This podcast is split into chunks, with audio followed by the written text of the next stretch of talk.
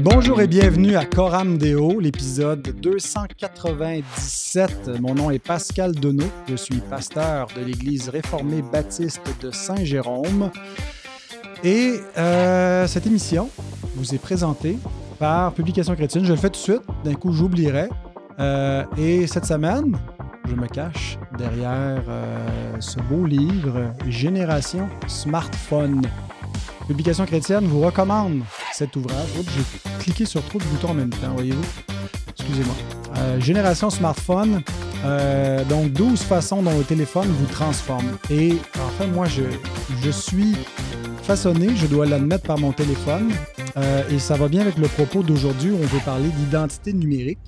Euh, parce que une grande partie de notre identité, de notre, euh, notre commerce, et ainsi de suite, se fait sur nos téléphones, auxquels on fait peut-être aveuglément confiance. Euh, eh bien, euh, petite réflexion donc dans cet ouvrage sur l'utilisation du smartphone grâce à publication chrétienne qui vous fait réfléchir. Et aujourd'hui, quelqu'un qui nous fait réfléchir, c'est le pasteur Réal Gaudreau. Bonjour Réal. Oui, salut Pascal, fait plaisir d'être là encore une fois. Merci de nous rejoindre, donc pasteur de l'Église En Chemin euh, dans la région, euh, dans quel quartier de Montréal? Euh, quartier ville euh, Henri Bourassa, près de. ou l'Acadie, près d'Henri Bourassa, dans ce coin-là. là. Et bon, ben super. Et euh, on a un troisième panéliste qui est Étienne Prudhomme. Bonjour Étienne. Bonjour. Malheureusement, j'ai Hacker. pas eu le temps de mettre euh, une- un QR à la place de. Parce qu'on parle d'identité Ah, ben oui, tu aurais pu te mettre J'avais pas un, laissé le temps. un code QR. Tu pas été assez vite. Il a fallu que tu Ah, prévois le. Mais euh, parlant de Tony Rinky, euh, m'ont fait de la publicité, moi aussi. euh, il est très, très, très bon, sérieux. euh, je... C'est-tu Tony Rinky, je- lui, avec? Oui, vraiment, vraiment bon. surtout quand il, il a trait aux, aux aspects théologiques, là, pas juste. c'est. Le- je le- je l'encourage. Ben, je vous encourage. Tu le recommandes, tu veux dire? Oui, je, je le recommande. Excellent.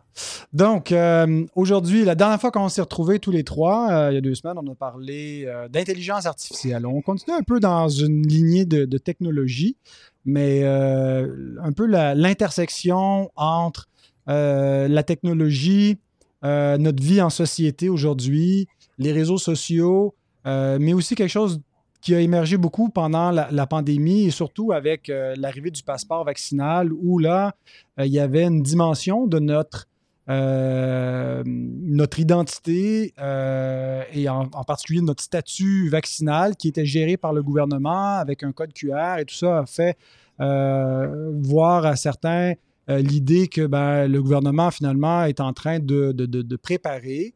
Euh, puis bon, mais c'est pas juste euh, des, scénarios. Je pense que c'est assez ouvert et assez vrai que le gouvernement est en train de préparer euh, des, façons de gérer notre identité par la voie numérique. Alors, qu'est-ce que, qu'est-ce que ça implique? Tout cela, on veut se poser ces, questions-là. Alors, d'abord, c'est quoi l'identité numérique? Et puis, quelles sont les justifications qui sont utilisées par les différents gouvernements pour l'implanter? Est-ce qu'il y en a un de vous deux qui veut se lancer? Réal. Ben, L'identité numérique, je, prends un article que j'ai trouvé, parce que j'ai lu beaucoup, beaucoup, beaucoup pour essayer de trouver euh, que- que- quelqu'un qui le dirait le plus clairement possible, sans trop de détails. L'identité numérique, dit-il, est, est la relation qui existe entre une personne physique, un organisme ou une entreprise et la représentation numérique de cette entité trouvable sur Internet. Elle rassemble les informations d'identification de la personne ainsi que des attributs numériques qui lui sont propres, équivalentes à un système de vérification d'identité dans le monde physique, comme une carte d'identité. L'identité numérique permet d'identifier de façon sûre et certaine une personne sur Internet. Euh, la raison euh, pour laquelle c'est justifié, évidemment, c'est qu'il y a beaucoup de vols d'identité. Euh, Internet a amené ça beaucoup aussi. Hein. Euh, on parle de 600 000 Canadiens par année qui se font frauder. Euh, moi, mon époux, ça y est arrivé deux ou trois fois dans les deux, trois dernières années avec des trucs de banque, situation bancaire. Donc, il y a, comme une protection que les gouvernements veulent amener. Et si je pouvais donner un dernier détail, c'est comment ça, semble fonctionner parce qu'il n'y en a pas beaucoup qui arrivent à l'expliquer, à, l'expliquer simplement, c'est que lorsqu'on parle à notre banque ou on parle à des fournisseurs de services, que, que, où on a des comptes avec eux. Ça peut être un compte Internet, un Bel Canada, un compte téléphonique, tout ça. Ils vont nous poser un certain nombre de questions pour valider si on est vraiment la, la bonne personne. Mm-hmm. Donc, ils vont nous demander notre âge, notre date de naissance, des fois les, le nom de nos nom parents. Nom de jeune fille de votre mère. Oui, oui, il y, a, toutes sortes d'informations. Et là, on leur donne euh, verbalement une quantité d'informations et on n'a pas idée à combien de fois par année on, donne de l'information personnelle à des personnes au bout du fil que nous, on connaît pas, mais qu'on présume être potentiellement honnêtes puisqu'ils représentent ces entreprises-là. Alors, si on comprend bien, l'identité numérique, c'est une façon d'éviter ce genre d'affaires-là, c'est-à-dire que nos informations personnelles sont numérisées à travers des codes et non plus des dates et des noms de personnes. Donc, ça, ça veut supposément, en tout cas, protéger notre information personnelle et le gouvernement se porte en quelque sorte garant ou garantit euh, la protection de notre de nos informations, de nos données personnelles. Maintenant, maintenant qu'on a dit ça, si c'est que ça, ça m'apparaît une très bonne chose. Maintenant, c'est quoi le potentiel de risque de ce genre de technologie-là? Si on a des gouvernements qui sont stables, par exemple, si on vit dans un pays politiquement stable, ben, on peut se dire, OK, mais si on vit dans mm-hmm. un État voyou ou dans des, des, des, des, pays où le système politique est très instable et puis euh, qui, ça peut tomber entre les mains de qui euh, et, servir à quoi, ben, mm-hmm.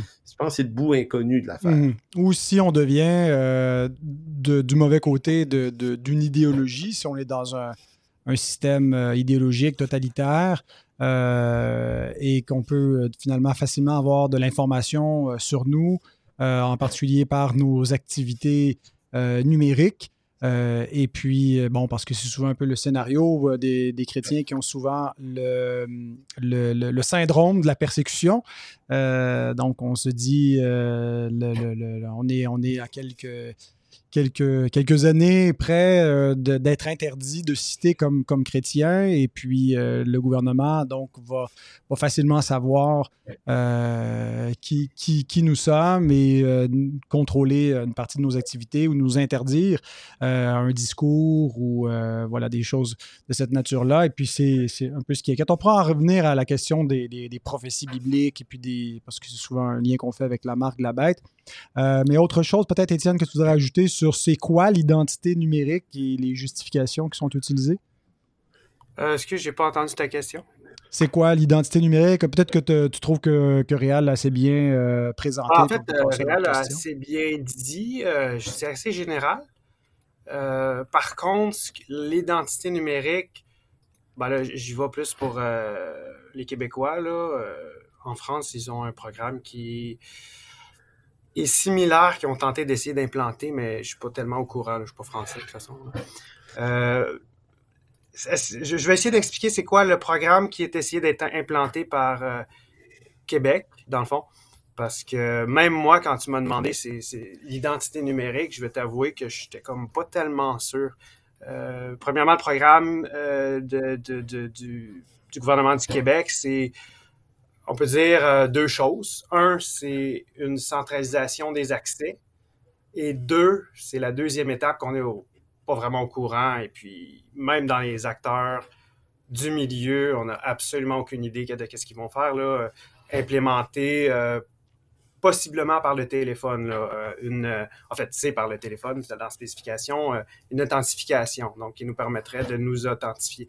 La première phase, c'est de je ne sais pas si euh, tu as déjà accédé au service en ligne, Pascal, ou Réal euh, pour euh, le gouvernement du Québec, n'importe quel, dans le passé. celui du Canada plus que celui du Québec, dans mon cas. Parce qu'avant, au Québec, c'était un identifiant pour chaque ministère, puis même des fois, dans le même ministère, il fallait que tu aies plusieurs identifiants. Donc, il fallait que tu aies, je sais pas moi, ton numéro de dossier, plus tes, tes, tes ton mot de passe particulier. Puis là, à un moment donné, euh, mhm. j'essaie d'accéder au service du, pour, Québec, mais je me ramasse avec, euh, moi j'ai pas tant utilisé, mais tu pouvais te ramasser avec euh, une vingtaine d'identifiants, utiliser euh, tout plein de mots de passe, comment tu gères ça. Donc, eux, ce qu'ils ont décidé de faire, c'est on va tout centraliser l'authentification pour que ça soit hyper simple. Puis mhm. effectivement, c'est simple, je l'ai moi-même utilisé. je l'ai utilisé récemment pour accéder, je pense que c'est Emploi Québec. Oui. Puis même, ça m'a permis aussi d'accéder en même temps à RAMQ. Et la RAMQ, pour les Français, là, c'est le régime d'assurance médicament. Euh, voyons, euh, régime d'assurance. C'est en rapport avec euh, la médicaments, santé. Médicaments du Québec. En tout cas, donc j'ai pu accéder et puis c'est fou. Les données, maladie. je, vais t'expliquer ce que j'ai pu obtenir. Et je trouve ça magique, bien. Là. J'ai pu voir qui est-ce qui a accédé à mon, mon, dossier de la RAMQ, quel médecin, qui, ah quand, pourquoi, euh, j'ai pu voir tout plein d'informations que c'était possible avant de l'obtenir, mais avec les démarches administratives, ça valait pas la peine. Mais ça permet de voir qui est-ce qui accède à mon dossier, qu'est-ce qui se passe, tout plein d'informations que c'est tout centralisé, c'est facile. par rapport à ça, je trouve ça merveilleux. J'ai même pu voir combien euh, mes consultations ont été payées en allant, ah, euh, ben, aller voir un médecin, combien étaient payé. Je, dis, ah, ouais. Il y en a un. Ben, tu pourrais-tu checker le mien? parce que j'ai manque d'informations, là, puis ça fait une ben, que j'ai pas vu mon médecin. Premièrement, c'est de, faire une centralisation d'authentification, une seule place. Deuxièmement, ça va être d'implémenter, j'aime vraiment pas le terme, comme tu dis, réel, de identité numérique. J'appellerais plus ça identité numérique nationale. Euh, il y a d'autres pays qui le font. Il y a l'Estonie, que ça fait depuis presque 20 ans qu'ils le font. Euh, ils permettent même de voter par rapport avec euh, ça que je pense. Puis tous les ah acteurs dans le domaine de la sécurité disent, la majorité disent que voter, tu peux pas faire ça. Premièrement, au niveau de la sécurité. Deuxièmement, moi, c'est personnel. Si à moins que tu aies des problèmes de santé, si tu n'es pas capable d'aller au bureau de vote, à moins d'avoir des, conditions particulières, pourquoi tu t'en vas voter euh, sur ton cellulaire? Je pense, mm-hmm. en tout cas, c'est nouveau personnel je pense qu'il y a des conditions. Ben, c'est sûr que les, les, personnes comme moi euh, poussent euh, complètement dans cette direction-là. Moi, j'essaie de tout faire avec mon téléphone euh, parce que je me suis débarrassé de mon portefeuille. Je n'ai plus de portefeuille depuis trois ou quatre ans. J'ai un, un étui pour mettre mon téléphone qui me permet de mettre trois cartes euh, donc, j'ai mon permis de conduire, j'ai une carte de débit, une carte de crédit, puis c'est tout. Je, fais juste traîner mon téléphone, puis j'avais hâte qu'on numérise, euh, qu'on ait une version numérique du permis de conduire pour euh, faire de la place, peut-être pour éventuellement ne plus avoir du tout de, de carte. mais je me demande si je, fais mal finalement en, faisant cela et que c'est pas se tirer dans le pied. Est-ce qu'il n'y a pas une inquiétude à avoir de, digitaliser, ça je pense c'est plus un, anglicisme, là, c'est, vraiment numériser toute notre, notre identité de cette façon-là. Euh, est-ce que le gouvernement est vraiment un gardien fiable? De nos identités? Est-ce qu'on peut lui faire confiance? Pas tant est-ce que lui-même euh, euh, est bienveillant envers nous? Je pense que de façon générale, on vit dans des sociétés pluralistes qui vont pas forcément euh, s'attaquer à une catégorie d'individus pour des raisons idéologiques. Mais est-ce que le gouvernement est, fiable pour nous protéger de, des hackers comme Étienne ou de gens plus malveillants que lui?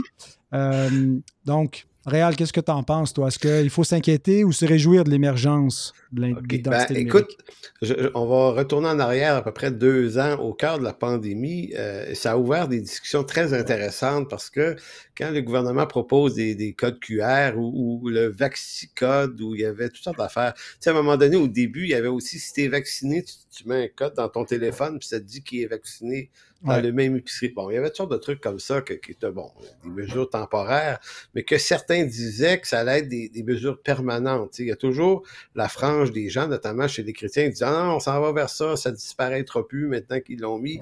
Moi, je savais que ça allait disparaître parce que c'est pas, pas nouveau qu'on Ça a disparu temporairement, Réal, ça va revenir. mais, D'ailleurs, euh, je ne suis pas sûr si je l'ai laissé sur mon téléphone, la fameuse application. Non, non, je blague. des fois. Non, mais moi, j'avais eu une discussion dans un forum de discussion sur Facebook euh, avec des personnes qui disaient que le gouvernement, au fond, veut tout savoir, veut avoir toutes nos informations et il faut refuser. Mais moi, je leur expliquais que le gouvernement a plus d'informations sur moi-même que j'en ai moi-même. Euh, donc, il ne faut pas oublier que le gouvernement possède mon acte de naissance, la date, l'heure, mes parents, mes grands-parents. Il sait même le nom de mes arrière-grands-parents que j'ignore moi-même.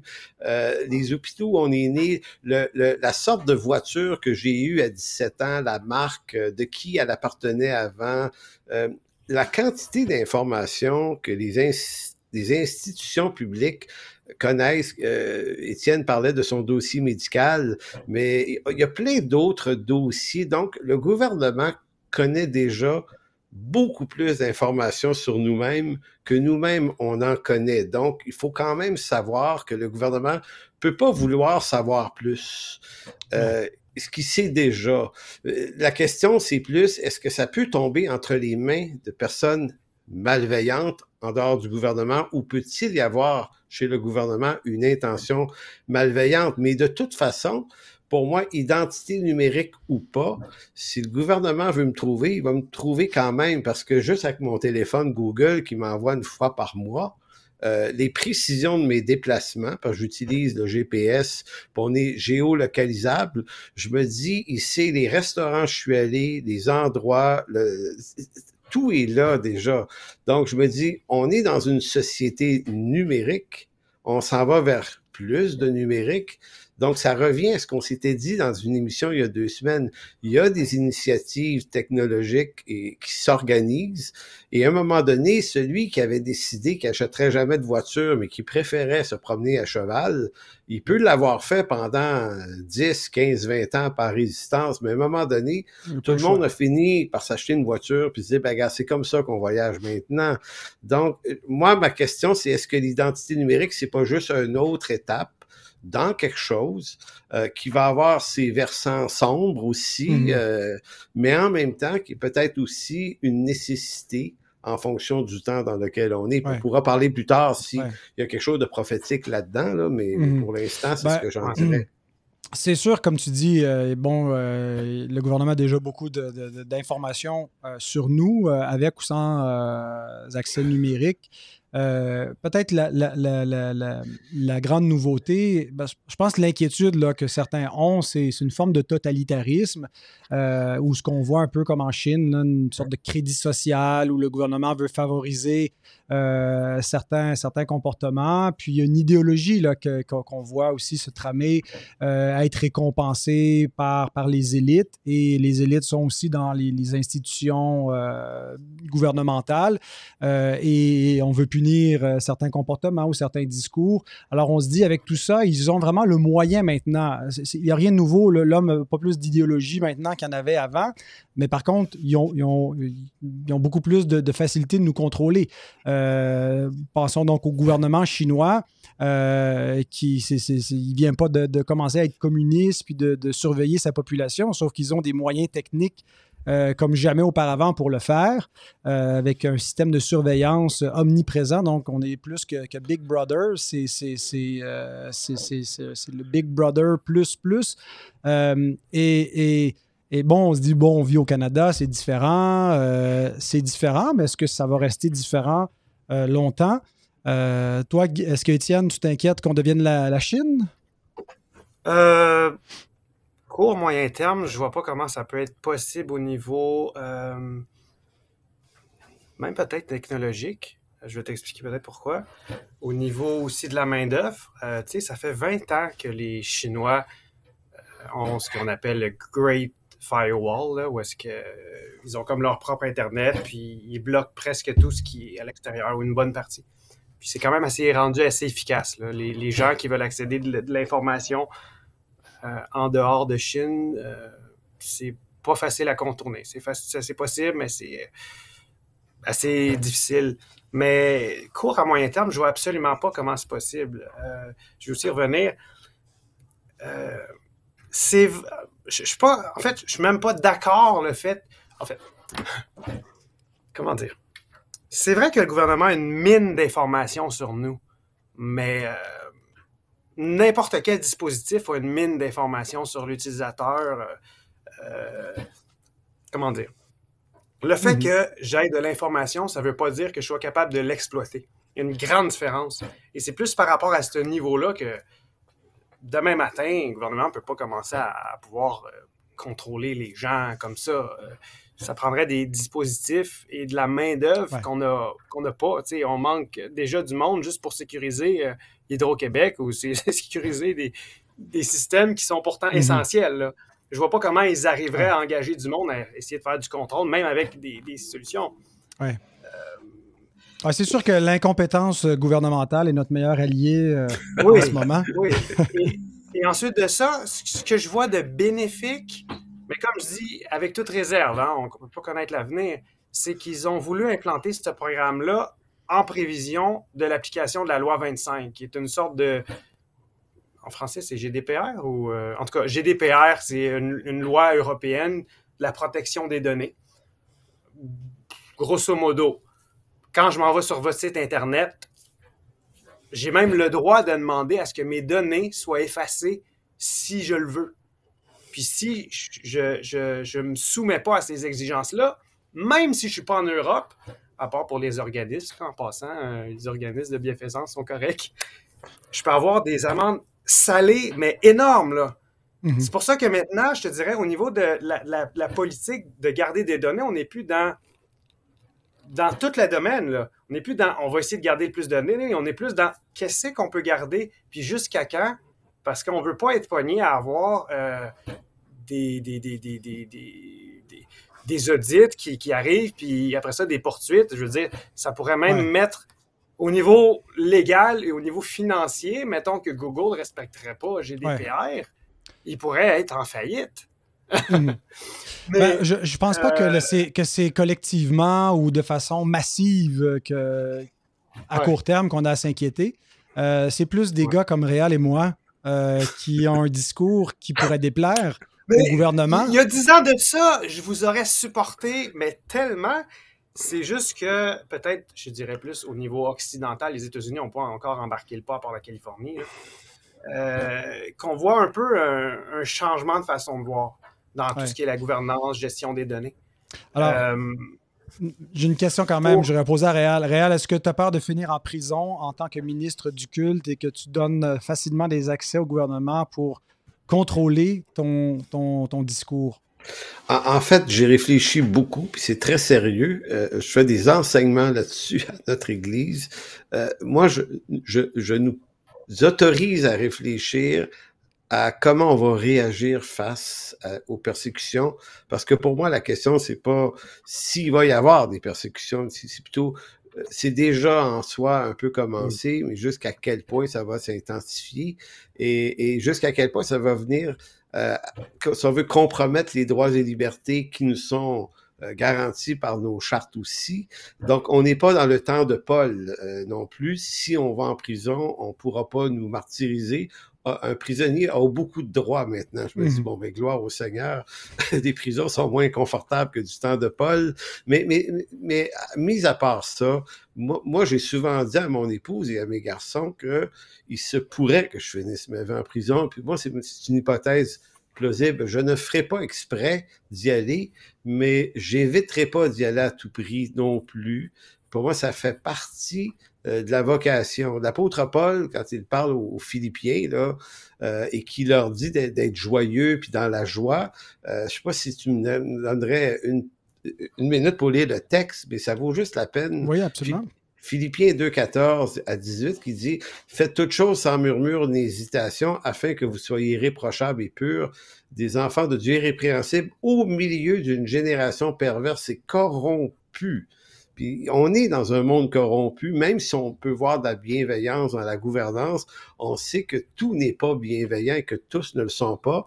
On est dans un monde de déconstruction de l'humanité par le transhumanisme. Donc, on est dans une génération perverse, puis il nous demande d'être irrépréhensible au milieu de cette génération, parmi laquelle vous brillez comme des flambeaux dans le monde. Donc, c'est un appel à laisser paraître davantage l'Évangile que notre murmure. Et verset 16, portant la parole de vie, et je pourrais me glorifier au jour de Jésus-Christ de n'avoir pas couru en vain, ni travaillé en vain. Et là, c'est le verset 17 et 18 qui est fort. Et même si je sers de libation, donc Paul est, emprisonné, pour le sacrifice et pour le service de votre foi, je m'en réjouis. Et je me réjouis avec vous tous. Vous aussi, réjouissez-vous de même, réjouissez-vous avec moi. Et, moi, devant la perspective de la persécution euh, et que ça vienne par des moyens de, contrôle du gouvernement, ça me dérange moins maintenant parce que de toute façon, ça va arriver.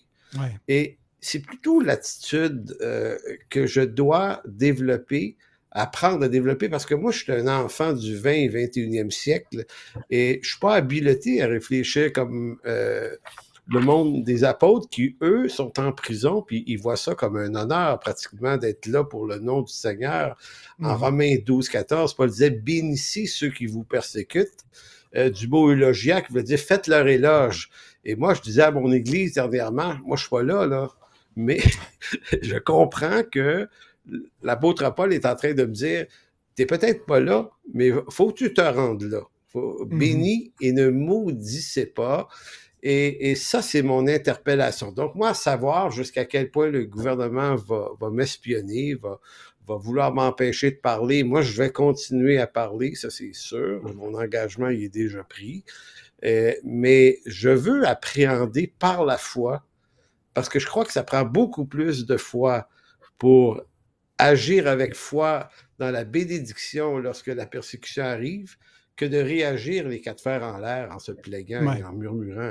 Donc, mhm. c'est, ma réflexion est là, moi, en ce moment, ouais. Pascal. Oui, puis je suis, je suis, j'ai un peu cette approche-là. Je, dirais qu'étant jeune aussi, j'étais plutôt inquiet, euh, même anxieux là, avec ces scénarios un peu apocalyptiques. Puis, euh, euh, cette idée de, l'arrivée d'un gouvernement mondial et puis d'un contrôle de la population, et puis, euh, mais de découvrir euh, les, doctrines de la souveraineté de Dieu, faire en sorte que bah, il arrivera ce qui arrivera, puis, puis, on est tranquille parce que ultimement, les hommes font leur complot, mais Dieu est au-dessus d'eux. puis c'est sa main souveraine et c'est son plan éternel qui, qui s'accomplit. Mais on est quand même aujourd'hui, au 21e siècle. Euh, et, certains veulent vraiment un peu freiner cette, euh, leur trace numérique, veulent euh, éviter de donner des, des informations, que ce soit à des, grandes corporations qui, stockent des données sur nous. Euh, donc, on a des, par exemple des, hébergeurs euh, de, de alternatifs. Euh, récemment, il y, a, un de nos anciens collaborateurs qui veut travailler pour la police nationale et qui doit faire tout disparaître des traces de son identité sur Internet, donc fermer ses comptes Facebook et autres, et puis nous demander un peu de supprimer ou de modifier des articles où son nom euh, apparaissait. Ça m'a pris euh, pas mal de temps pour euh, retrouver les traces, et les, pas seulement sur nos sites, mais sur les réseaux sociaux où, on avait publié des choses où son nom paraissait. C'est très, très, très fastidieux. Alors, Étienne, toi qui, qui as un peu plus une idée de comment fonctionnent les algorithmes et comment c'est difficile de faire disparaître quelqu'un sur Internet, est-ce qu'on peut vraiment se soustraire à l'identité numérique. Là. À, à moins qu'on n'ait pas de téléphone, qu'on ait. Est-ce qu'on peut vivre aujourd'hui au 21e siècle et ne pas exister numériquement? Hmm. Oui, puis non. Euh, il fut un temps que j'ai. D'ailleurs, je dirais pas c'est qui, je, ben, je connais quelqu'un très proche de mon entourage qui est très maniaque de ça, plus maniaque que j'ai déjà été. Et puis, je pense que ça en vient presque futile. Parce que si on veut plus être sur Internet, si on veut plus être, avoir une, qu'une trace, ben tu vis plus. Euh...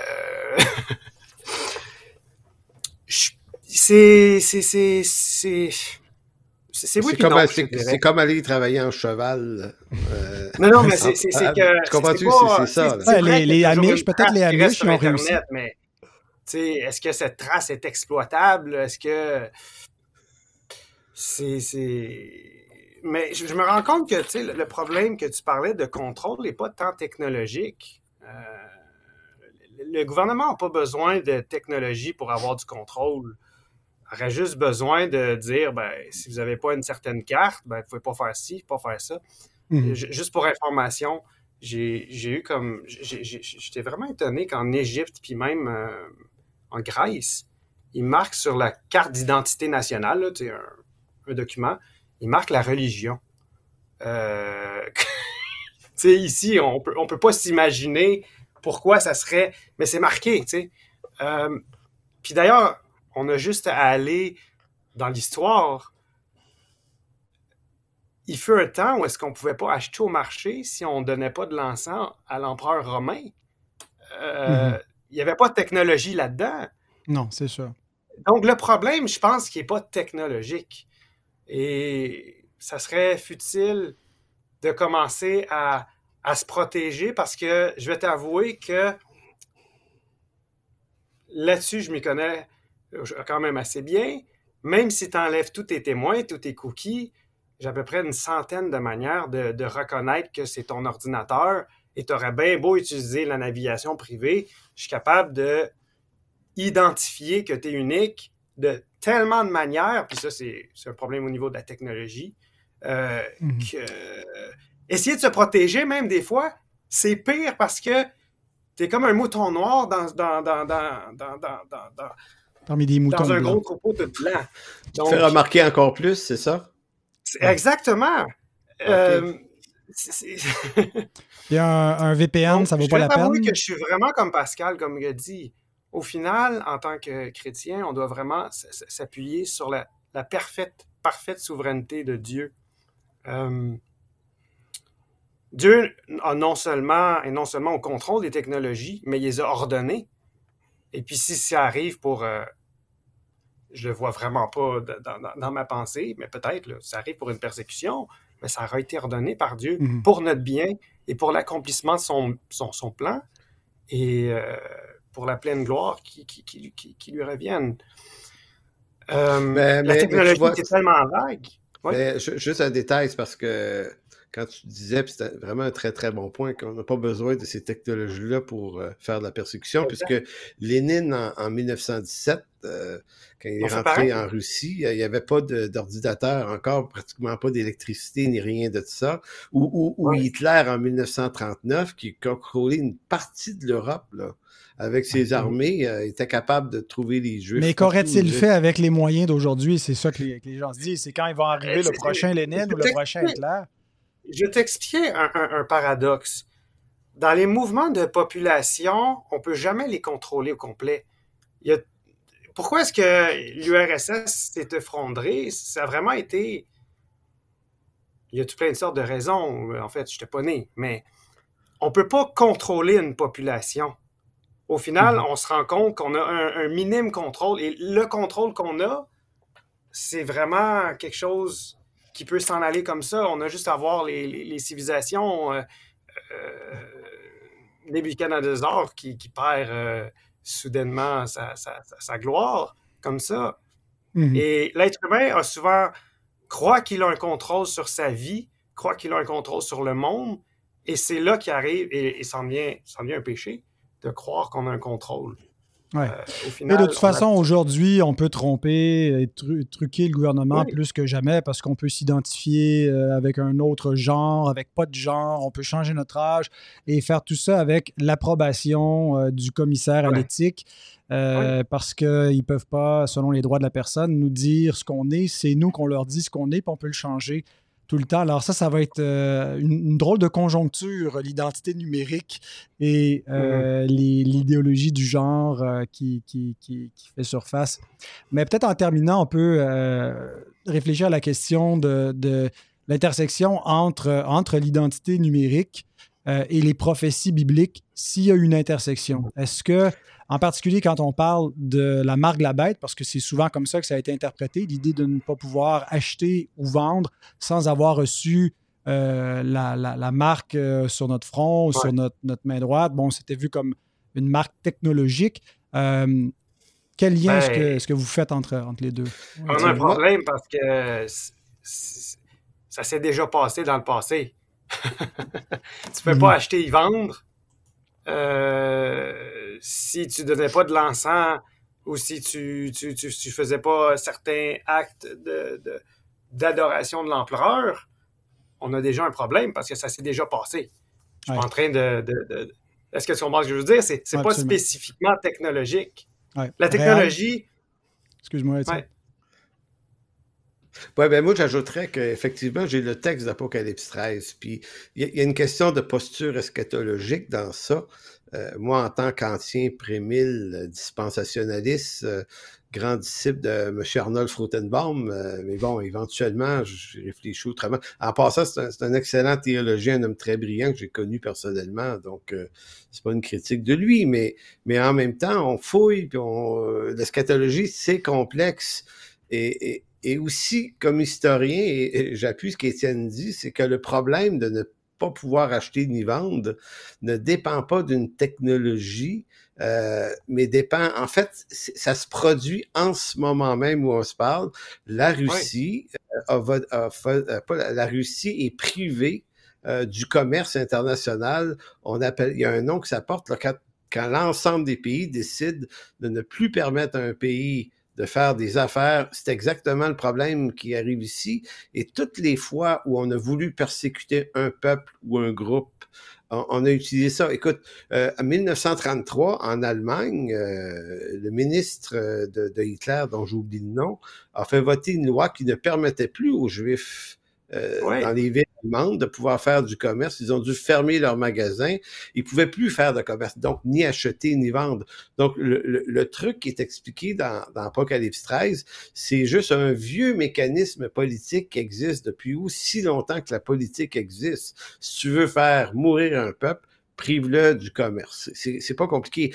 Donc, moi, j'avais certainement l'interprétation qui disait que c'était une marque très précise, que certains appelaient une puce sous-cutanée, jusqu'à temps que je me rende compte que les saints, euh, selon Apocalypse 13, 6, euh, pardon, le même livre, sont aussi marqués d'un sceau de l'esprit euh, sur le front, si ma mémoire est bonne, et pourtant le, le, le, sceau, on moi, j'ai pas de poque dans le front qui dit que j'appartiens à Jésus, mais faut, faut comprendre l'Apocalypse de manière symbolique. Mmh. Donc, qui appartient au Seigneur Jésus-Christ en tant qu'élu? Et qui n'y appartient pas a, la marque de la bête qui est pas, tant qu'à moi, une marque technologique ou visible. Donc, ça, moi, ça m'a permis de décoincer mes craintes euh, de façon très, très, très sérieuse face à tout ça et de comprendre que effectivement, qui ne copine pas avec le gouvernement, éventuellement, va avoir effectivement des problèmes. Maintenant, moi, comme je disais tout à l'heure, les, problèmes, je les appréhende comme étant pas juste une malédiction de Dieu, mais comme faisant partie de l'acte vocationnel de mon appartenance à Jésus-Christ. Donc, mmh. ça me fait plus euh, paniquer.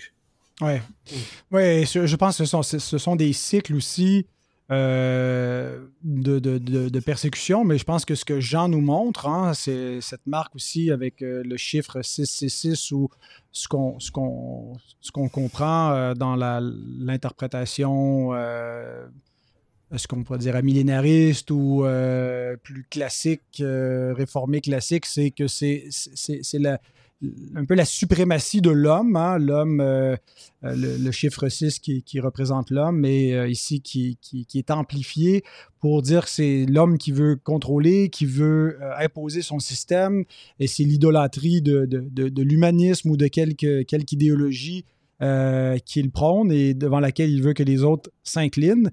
Et, et, quand l'homme parvient à imposer un contrôle, ben, il force les autres à, se soumettre à, ces dieux.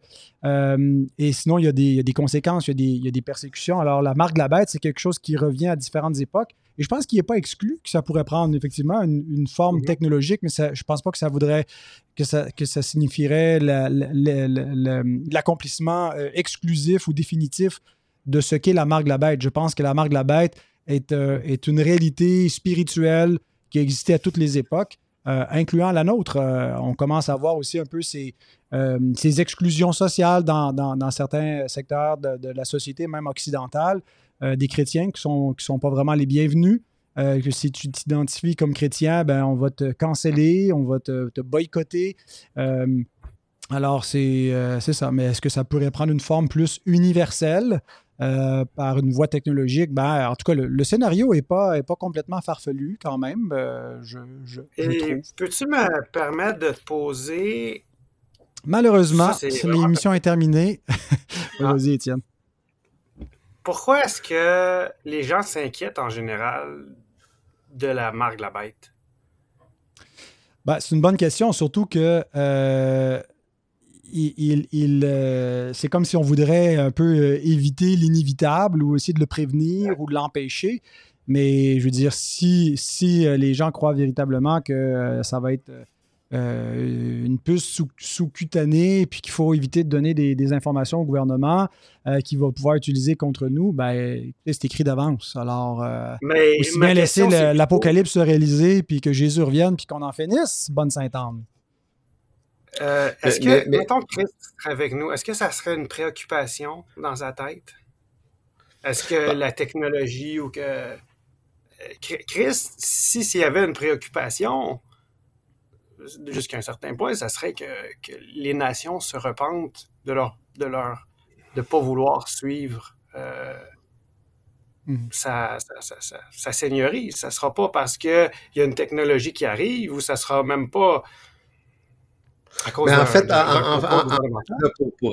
pour, euh, expliquer un peu Apocalypse 13, c'est aussi que dans, le monde pré-mille dispensationaliste, c'est un scénario qui est construit à partir de prophéties bibliques qui prétend que l'Église est enlevée à un moment donné et qu'après ça, il y a des persécutions. Puis, et, et, le chiffre de la bête est vu comme si tu recevais cette marque, admettons que c'est une puce électronique qui devient ta carte de crédit ou ton identité, pour eux, ça devient la marque de la bête parce que si tu ne l'as pas, tu ne peux pas ni acheter ni vendre. Euh, mais en réalité, des incroyants la refuseraient aussi, cette marque-là, parce qu'il y a beaucoup de gens dans notre société qui veulent, qui veulent justement limiter des pouvoirs gouvernementaux. Donc, il y a quelque chose qui marche pas. C'est pour ça que euh, quand on prend un recul sur la question prophétique, parce que si tu as la marque de la bête, tu n'es pas sauvé, d'où la frayeur de certains chrétiens qui vont dire, moi, je me suis fait poser la question, euh, je me suis fait accuser d'être quelqu'un qui la recevrait avec plaisir, qui serait damné en enfer. Et là, je leur disais, c'est parce que c'est votre théologie qui fait défaut. Maintenant, qu'est-ce que le Seigneur peut en penser tant qu'à C'est ça ma question. ça change pas grand-chose parce que façon, il est déjà présent au cœur de nos vies. Euh, hmm. il va passer à travers ces moments-là avec nous. Donc, la marque de la bête, tout ce qu'elle pourrait nous empêcher, c'est d'acheter et de vendre et non pas d'être sauvé. Pour moi, la chose la plus importante, c'est la rédemption en Jésus-Christ. Maintenant, si je suis privé de certaines libertés ou privé d'acheter et de vendre, ben, j'en serai privé, c'est tout. Puis, hmm. pour moi, ben, ça sera dramatique. Là. Je peux pas dire que ça sera un plaisir, mais je le dis encore, ça fait partie de l'ordre vocationnel qui nous appartient. Mhm. Ben, euh, pour terminer, ah, on a perdu euh, notre ami Étienne. Bon, ben, on va finir ça à deux, euh, Réal. On le salue. que Dieu te bénisse, Étienne. ben, je pense qu'il faut retenir que d'abord, oui, il existe une identité numérique qui est un peu inévitable, mais ah, tiens, il est revenu. mais l'identité ultime du croyant, ben, elle n'est elle est pas numérique elle est en Christ. Et lui aussi a une marque sur lui, comme tu l'as rappelé, euh, qui n'est pas une marque technologique, mais qui est le sceau euh, euh, par lequel il a été marqué. Tous les élus, tous ceux qui ont été rachetés par Christ et convertis par le Saint-Esprit, ben, sont marqués de ce sceau-là. Et rien de, de, toutes les créatures visibles ou invisibles du présent ou de l'avenir, des puissances quelconques qui puissent nous séparer de euh, notre Dieu. Alors, euh, ne nous inquiétons guère, soyons prudents. Euh, soyons prudents avec ce qu'on communique sur nous-mêmes, de notre identité, pas juste vis-à-vis du gouvernement, mais parce que oui, il y a des, vols d'identité qui sont, qui sont possibles. mais comme il a été dit dans l'autre émission, on observe toutes choses, on retient ce qui est bon, on apprend à, à, naviguer dans un monde où on doit faire preuve de la simplicité des colombes et de la prudence des serpents. I see the mark of the beast on their ugly faces. I see them congregating in evil places. Me say me know them are wicked. Babylon, me say me know them are wicked. Me say me know them are wicked. Don't have no mercy, me know them are wicked. What have I done? incriminated. What have I done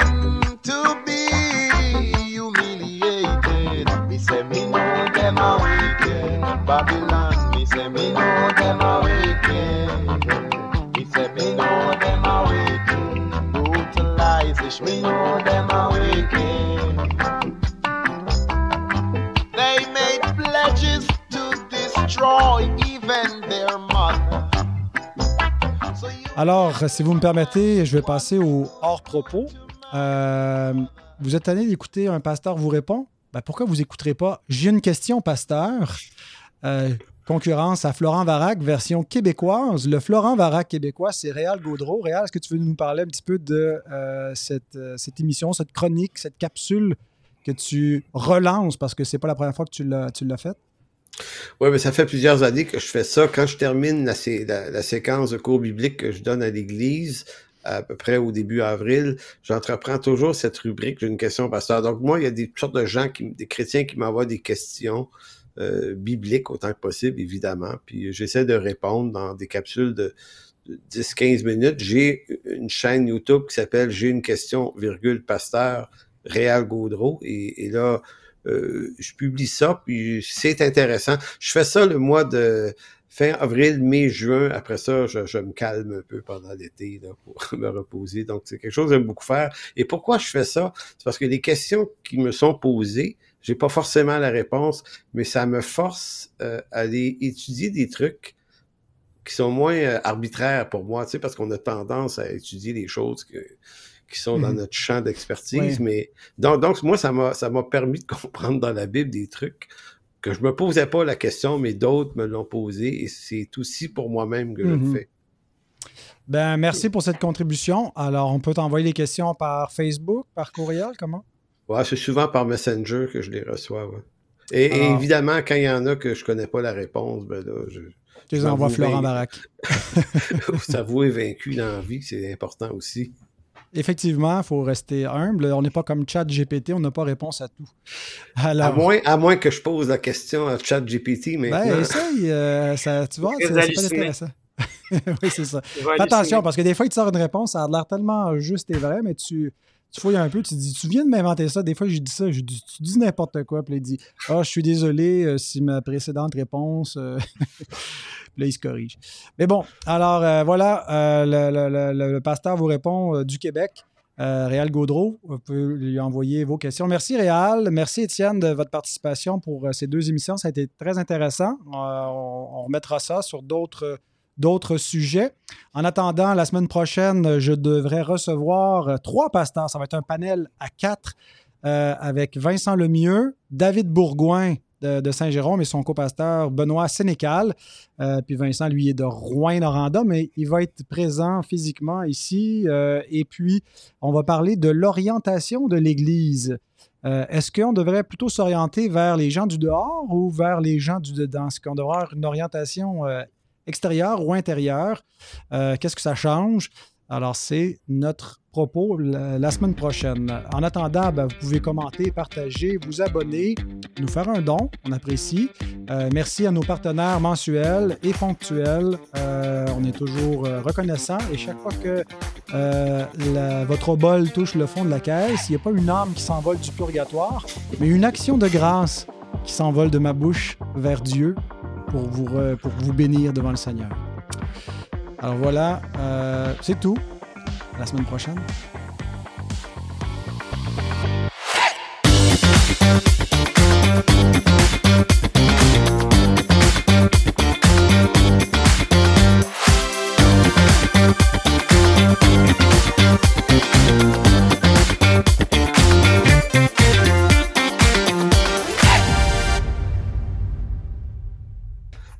OK.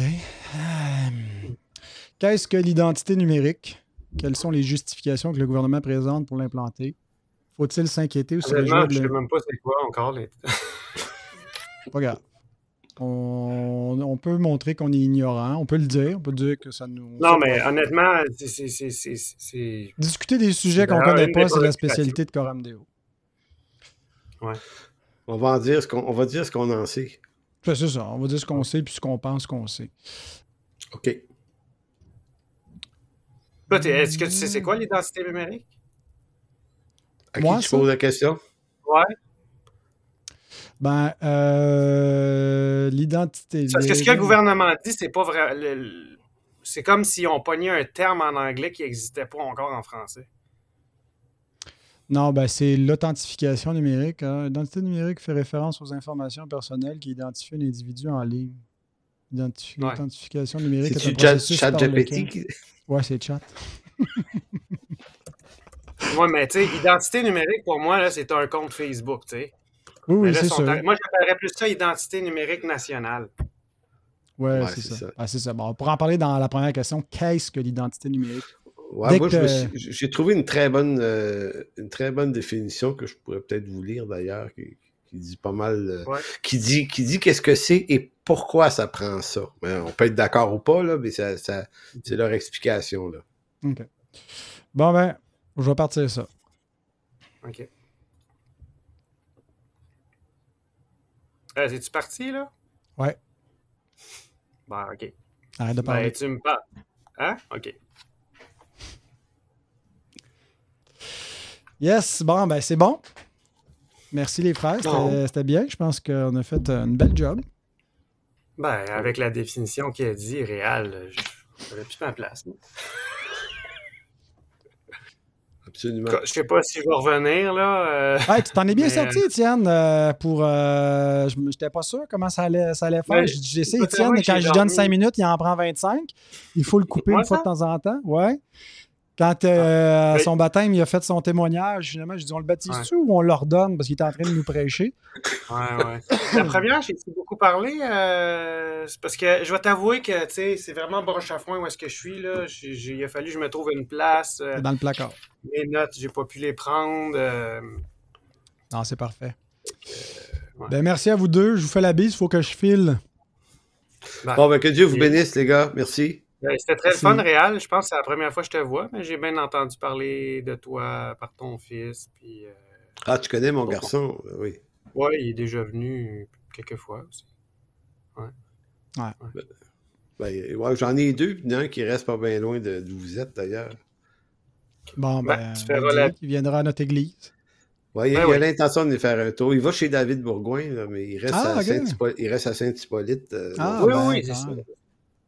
Ah bon, ben. Qui vient de faire son tour. Euh, on ne veut pas le voler. Là. On veut pas le voler, David. Là. On va le laisser chez vous.